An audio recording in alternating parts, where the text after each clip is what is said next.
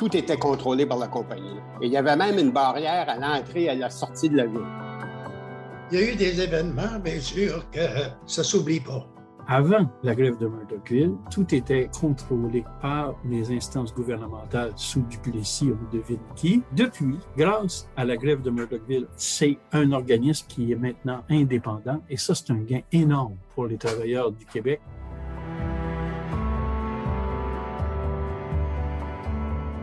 Je m'appelle Lynne Boily.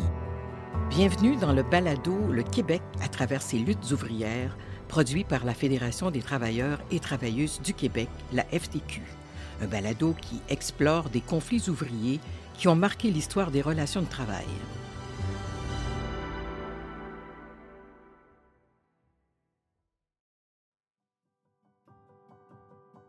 Dans cet épisode, on retourne plus de 60 ans en arrière, à la fin des années 1950, en Gaspésie. Plus précisément, le 11 mars 1957 à Murdochville. Les quelques mille employés de la Gaspé Copper Mines, une mine de cuivre appartenant à la grande entreprise Noranda, ont déclenché la grève. Ils réclament quelques assouplissements à des conditions de travail très difficiles, des semaines de six ou sept jours de travail, maigre salaire, en plus d'une sécurité précaire il y a eu plus de 950 accidents dans les mines au Québec en 1957, dont une trentaine de morts. Mais surtout, les travailleurs manifestent pour le droit à la syndicalisation, ce que la compagnie leur refuse. Le conflit va durer sept mois et se soldera par un échec pour les grévistes de l'époque. La compagnie a même poursuivi le syndicat des métallos et a eu gain de cause en 1970. Le syndicat a été condamné à lui verser un million et demi de dollars en dommages. Point positif cependant, cette grève entraînera l'adoption d'une loi quelques années plus tard qui interdira le congédiement pour activité syndicale en plus de réformer la Commission des relations ouvrières qui devient indépendante du gouvernement.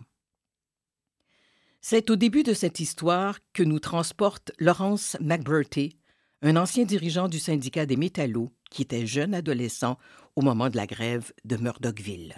Murdochville mais, se développait. C'est une ville qui appartenait à la compagnie Noranda. Tout appartenait à la compagnie, en fait. Je veux dire, c'était sa ville. Alors, il euh, fallait vivre selon les règles. Euh, lorsque je suis arrivé là, écoutez, j'avais 11 ans, 10 ans, 11 ans. Euh, il y avait le couvre-feu euh, pour les enfants, je pense que c'était à 7 heures ou à 8 heures.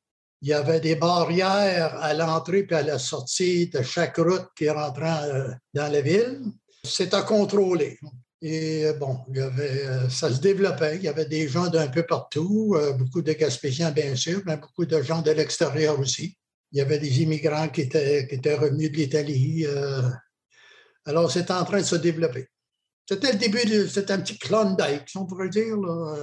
Beaucoup de vases, beaucoup de neige. De la neige, oui, mettez-en de la neige. C'était commun, je veux dire. On pelletait les cordes à linge.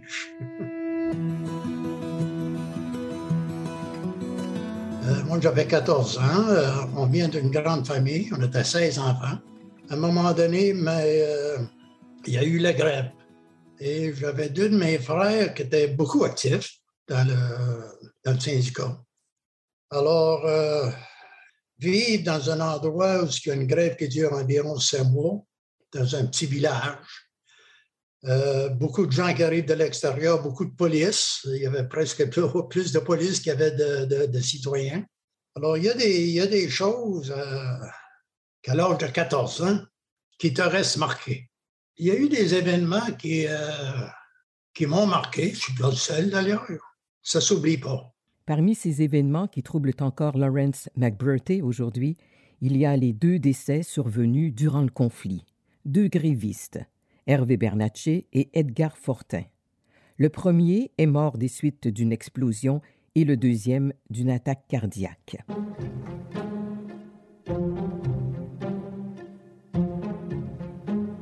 L'ancien président de la FTQ, Michel Arsenault, habitait lui aussi à Murdochville avec sa famille. Il sera d'ailleurs élu président de la section locale des métallos en 1974. Il a, lui aussi, des souvenirs de cette grève. Il avait alors 7-8 ans. On était probablement dans les 100 premières familles. En 1954, on est déménagé à Murdochville. Et euh, en 1956, euh, le syndicat des métallos a déposé pour une requête en accréditation pour euh, représenter l'ensemble des travailleurs de la mine. Et après pratiquement, selon mes références, ont déposé comme dans l'été 1956 et en 1957, la compagnie ne voulait pas du syndicat. Et euh, on a congédié le président du syndicat de l'époque, qui s'appelait Théo Gagné. Et là, les gens ont débrayé. Mais je me souviens lorsqu'on a saccagé, par exemple, le bureau du syndicat, c'était au mois d'août 57, j'ai vu ça après, bien sûr. Euh, je me souviens d'être allé sur les lieux le lendemain, sur la rue principale à Murdochville. On avait viré les autos des représentants syndicaux à l'envers. On avait garoché les dactylos, tout l'équipement de bureau euh, par les fenêtres. Euh, il y avait une centaine, 150 euh, briseurs de grève d'origine euh, allemande et hongroise à ce moment-là, qui venaient d'arriver, de débarquer au Canada et qui avaient battu des grévistes. Et tout ça, s'était fait sur la complicité de la police provinciale. Ce n'était pas de Sûreté du Québec encore, c'était la province provinciale. Et on voyait, euh, quand j'étais enfant, dans l'été 57, on voyait les, autos de police, une en arrière de l'autre, euh, la surveillance à Murdochville. Euh, dans peu de temps, la compagnie a eu une injonction. Les picteurs ne pouvaient pas être plus que six à la fois en avant de, des installations de la mine. Et tout ça a duré cinq mois. Et ce contexte très particulier était devenu le quotidien pour Lawrence McBurty et ses amis. En arrière de chez moi, il y avait une petite genre de côte qui montait euh, vers les installations de la compagnie. Et entre, euh, entre ça et les installations, de compagnie, il y avait les endroits qui hébergeaient les travailleurs. Les polices de Duplessis avaient, installé une guérite. Il y avait toujours deux, trois, quatre, six polices là 24 euh, heures par jour. Mais qu'est-ce qui était impressionnant, c'était qu'il y avait toujours des mitraillettes. Dans ce temps-là, c'était des mitraillettes avec des gros ronds dans le milieu, euh, comme dans le temps d'Al Capone. Et ils surveillaient la ville, ils surveillaient les, les grévistes, puis euh, la population. Et euh, nous, ben, les jeunes, ben, un, des amis et moi, ben, on se cachait sur le bord des montagnes en avant de la ligne de piquetage pour voir qu'est-ce qui se passait, parce qu'il y avait de la musique, il y avait du plaisir, mais on ne pouvait pas descendre plus bas parce que il ne permettait pas que les jeunes ou les enfants soient sur la ligne de piquetage. Murdochville était donc une ville-compagnie construite de toutes pièces par Noranda dans le Québec de la grande noirceur du premier ministre Maurice Duplessis. L'historien Jean-Marie Thibault. Le contexte est très difficile pour euh, les travailleurs qui revendiquent des meilleures conditions parce que on est dans un contexte, la fin des années 40 et les années 50, on est vraiment dans une chasse au rouge. Au Québec, on dépeint ça comme étant la grande noirceur, comme si c'était réservé au Québec. C'est pas juste au Québec, c'est en Occident. Le plus bel exemple, c'est aux États-Unis, le macartisme qui bat son plein à la même époque. Donc, on veut manger du communiste eh bien, euh, on le fait, on le fait chez nous aussi. Les ouvriers de Québec reçoivent, grâce au gouvernement de l'Union nationale, et au fait que nous avons encouragé les unions, chaque année, un, milliard de plus de piastres qu'ils recevaient avant l'Union nationale. Duplessis, en plus, il y a la mainmise un peu partout. Chaque fois qu'un fonctionnaire est nommé au gouvernement du Québec, eh bien, Duplessis donne son aval ou l'inverse. Donc, euh, il contrôle à peu près tout ce qu'il y a autour de lui et il est en même temps le serviteur, pour ne pas dire le laquais de la grande entreprise, parce que pour lui, dans ce contexte de la chasse au rouge et tout, eh bien, il nous faut absolument des grandes entreprises multinationales au Québec. On a dit que Duplessis donnait le fer à une scène la tonne, ce qui est vrai, c'était symbolique. L'important, c'était d'avoir des grosses compagnies au Québec, comme à Murdochville. On peut peut-être dire qu'à l'occasion, il a refusé des petites choses. À titre d'exemple, euh, je rappellerai qu'en 1952, quand on a voulu créer la ville de Murdochville, la compagnie Gaspé Copper Mine était tellement baveuse qu'elle a exigé que les élus municipaux puisse s'exprimer en anglais, pas en français. OK? Là, Duplessis a dit non. C'est peut-être la seule fois qu'il leur a dit un petit non, mais quand même, il fallait le faire. Ça démontre comment une compagnie à l'époque pouvait se comporter. On ne parle pas de négocier en français, OK, au niveau de la convention collective, même si les travailleurs vont mettre le point sur la table en 57 et les autres vont négocier en français. Des négociations, et il faut mettre le mot entre guillemets, et des manœuvres qui jouent sur les nerfs, comme se le remémore Lawrence McBurty. Il y a eu beaucoup de provocations, euh, presque à tous les deux soirs, à minuit, une heure le matin. La sirène partait. Les gens de la compagnie avec les polices de Duplessis, les briseurs de grève se ramassaient sur le terrain de, de Balmol. Puis là, on pensait, nous autres, les enfants puis les familles, ben, écoutez, il y a un grabuge en quelque part, mais non, il n'y avait rien. Ça jouait avec les nerfs. Mais cette façon de faire, ça se jouait dans les deux sens. Jean-Marie Thibault. À Murdochville, euh, la situation se présente à peu près comme ceci. Vous avez une espèce d'immense enclos où les travailleurs entrent par une porte quand tout va bien et ils s'enregistrent et vont dans la mine ou travailler en surface. Au moment de la grève, on a fermé cette espèce d'enclos et seuls des gens autorisés peuvent y passer. Et de l'autre côté de l'enclos, on a les euh, principaux dirigeants de la compagnie, les contremains et les scabs qui restent là-bas habituellement 24 sur 24. Et ils vont pas coucher en ville parce que la ville appartient en partie, du moins, aux ouvriers. Les ouvriers sont devant cette euh, immense clôture de la compagnie, donc à l'extérieur, où ils manifestent avec des pancartes et tout. Et pour se faire entendre, c'est le cas de dire, pour mieux se faire entendre de l'ennemi, appelons-le comme ça, on va le bombarder, mais le bombarder avec des sons. En 1957, le gros succès national au Québec, c'est la fameuse chanson d'Oscar Tifo, Awinahan, le rapide blanc. OK? Awinahan, Awinahan. Si on l'écoute, cette chanson-là, une fois, on rigole. Deux fois, ça commence à être lourd. Ben, ce que les grévistes vont faire, ils vont la jouer en boucle 24 sur 24 en mettant des gros euh, speakers, comme on dit, euh, directement vers le côté patronal ou vers l'ennemi, tout simplement. Ça va être une guerre du bruit. Il va frapper à la porte à à bonne femme lui a demandé ce qu'il voulait, ce qu'il souhaitait. Oh, je voudrais, madame, je voudrais bien entrer. En grève depuis mai, les travailleurs reçoivent un appui de taille provenant des quatre coins du Québec lors d'une grande marche qui attire des milliers de sympathisants le 19 août 1957. L'historien Jean-Marie Thibault. Rendu au 19 août, là, on est en grève depuis plusieurs mois.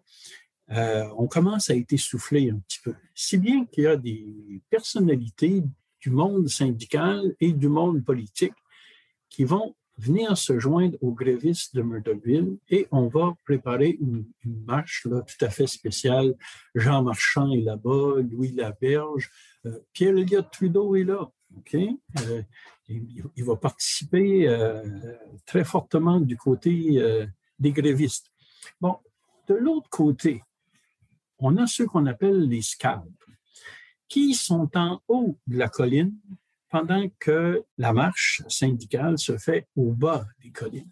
Et ces gens-là en haut, les scabs, ont eu comme ordre de charger les grévistes. Euh, cependant, on leur a dit, ne vous inquiétez pas de la police, parce que la police est avec nous autres. Si bien que, je parle des défenseurs de la compagnie, donc euh, vous avez au bas de la côte, pour simplifier, les grévistes, en haut, les scabs, les policiers à mi-chemin.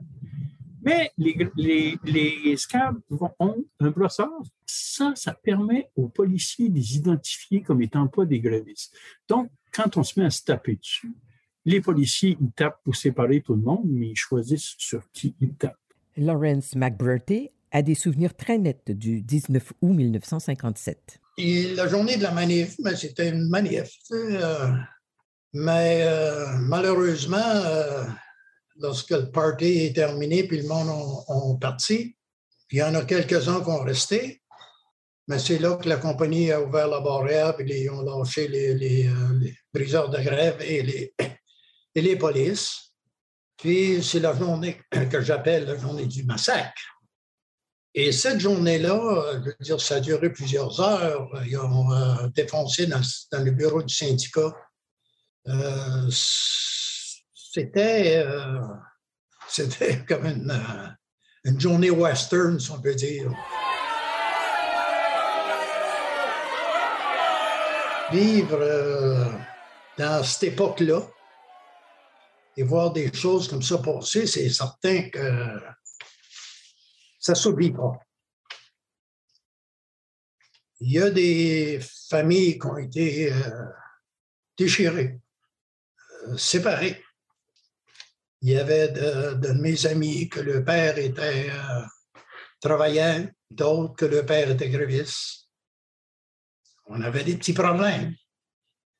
C'était pas facile, si, si, je pense à tout ça aujourd'hui. Quel bilan peut-on faire de cette grève? Si on demande euh, aux ouvriers au lendemain de la, grève de Murdochville, si on leur demandait, et puis, avez-vous gagné quelque chose? Eh bien, sur le, plan individuel, ces gens-là vont vous dire, on n'a rien gagné, on a tout perdu. Si on demande aux gens qui entourent ces ouvriers grévistes, ça va être la même chose. Madame Fortin, Madame Bernatchez, à l'époque, les dames portent les noms des, maris, on sait ça. Euh, ces gens-là, ils ont même perdu leur mari. Donc, euh, c'est une défaite totale sur le plan individuel. Cependant, sur le plan collectif, il faut regarder ça avec l'autre bout de la lorgnette. Euh, c'est grâce à la grève de Murdochville que juste après le décès de Duplessis, donc un an et demi plus tard, que on va voter ce qu'on a appelé euh, au gouvernement du Québec le Bill 8. À l'époque, on est passé francophone pour dire une loi.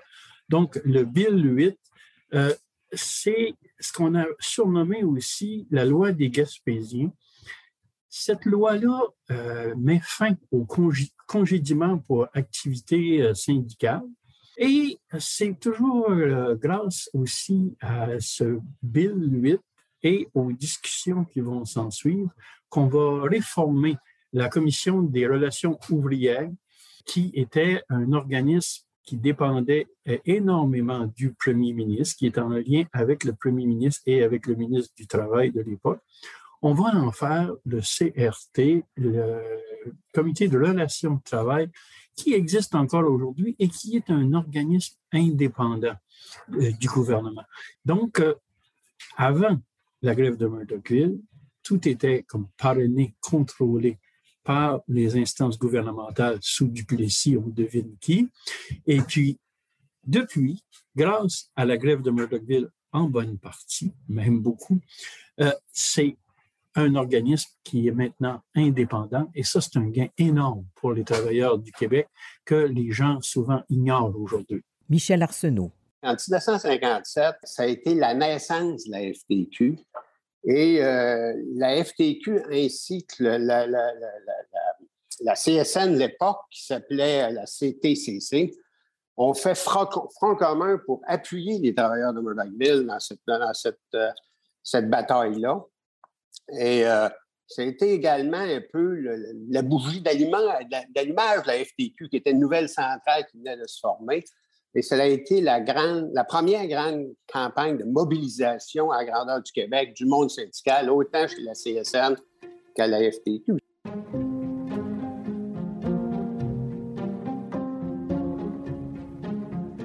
On partait de loin. Je pense qu'il y avait un sentiment à Gaspésie à cette époque-là. On voulait être traité comme les autres travailleurs du Québec. On voulait être capable d'être syndiqué comme les gens de Noranda, les gens d'Arvida, etc. Et euh, la compagnie Naranda et Duplessis avait décidé qu'il n'y aurait pas de syndicat. Et finalement, on a eu gain de cause, mais beaucoup de souffrance et beaucoup de patience. L'expérience de Murdochville nous a formés, moi et d'autres syndicalistes.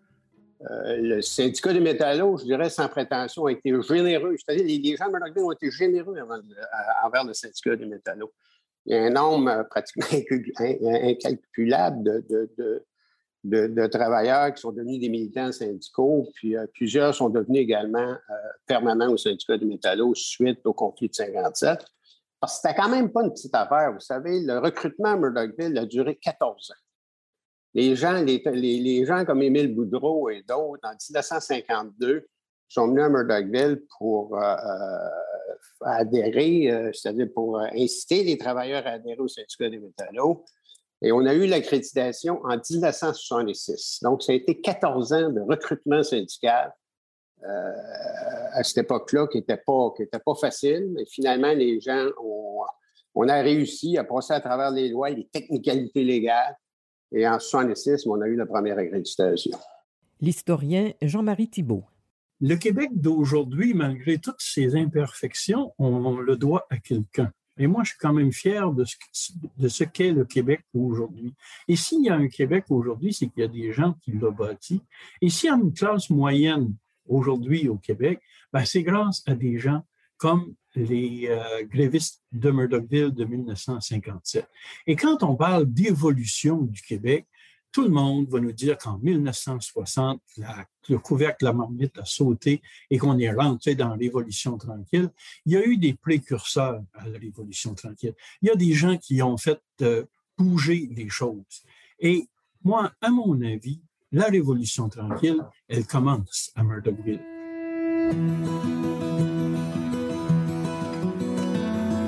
La FTQ remercie Lawrence McBurty, Michel Arsenault et Jean-Marie Thibault. Ce balado est une production de la FTQ et a été réalisé par l'agence 37e Avenue. À la recherche, aux entrevues et à la réalisation, Louise Bouchard. À la technique, Bruno Gouliel-Minetti.